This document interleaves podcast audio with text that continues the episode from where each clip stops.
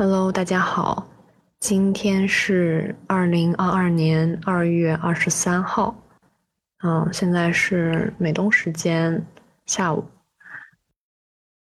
嗯，从昨天晚上到今天白天，我被铺天盖地的关于，呃，江苏省委发布的奉献生育八孩女子事件的调查结果给裹挟了。嗯，有很多想法没办法表达，所以我临时决定用这期节目，用一种非常另类的方式来记录一下我的心情。嗯，在很久之前呢，在《New York Times》上读到过一篇文章，是一个叫做 Marilyn Robinson 的作者写的一篇社评。啊，是一个很优秀的作者，获得过普利策奖。那么这一篇文章主要是讲美国在疫情期间，嗯，让很多的人非常的失望。然后他就是作为一个公民，抒发下自己的感受。这篇文章叫做《Don't Give Up on America》。那今天在节目里呢，我把。America 相关的词替换成了 country，就借这篇文章来表达一下自己的一些心情。嗯，也是希望给自己一点鼓励和正能量吧，也希望能把这份积极的、相对积极的一个声音带给此时此刻跟我一样。心中有很多情绪，不知道该怎么去抒发，或者无法抒发的你，Don't give up. What does it mean to love your country? I have spent most of my life studying our country's history and literature because of a deep, if sometimes difficult affinity I would call love. Deeper, though, is a feeling like love of family, a hope that whoever, by whatever accident or choice, falls under the definition of family will thrive and will experience even a difficult life as a blessing because his or her worth is a fact without conditions. A family would take practical steps to ease one another through hard times and to preserve the integrity of home as a special refugee. The honor of a family would consist in a very generous acknowledgement of claims on its loyalty and care.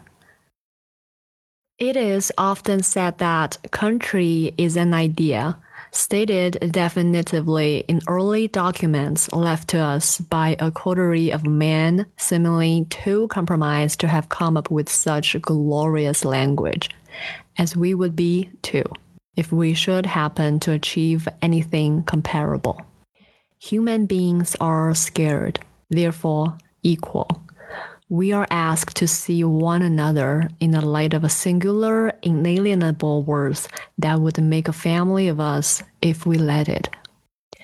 The ethic in these words should be the standard by which we judge ourselves, our social arrangements, our dealings with the vast family of humankind.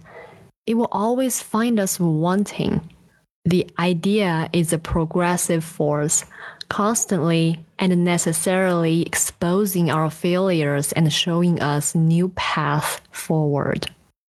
For some time, we have been dealing with an active rejection of this idea. As a woman who saw the world before the movements for civil rights and women's rights, I know how potent the idea of equality can be there are those who find it threatening, who are so fearful of dealing with other groups or with women on unequal terms that they fantasize about violence toward them, treating whole categories of their own people as deadly enemies. They have translated anger and disappointment into rage against people of other opinions, the elites, the poor, even people whose very existence cannot be proved.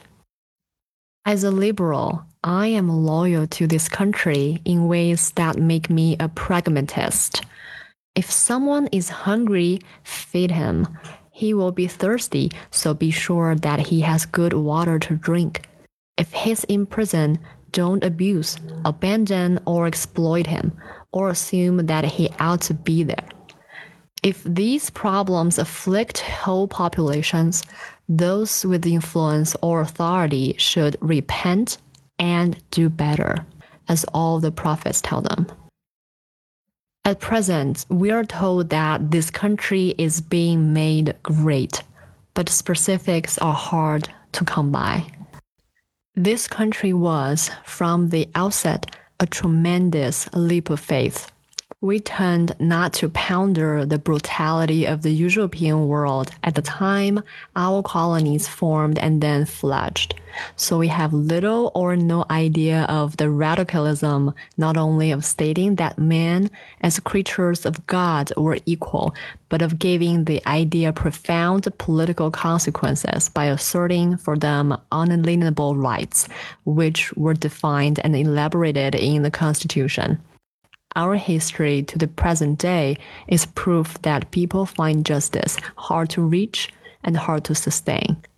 It is also proof that where justice is defined as equality, a thing never be assumed. Justice enlarges its own definition, pushing its margins in light of a better understanding of what equality should mean.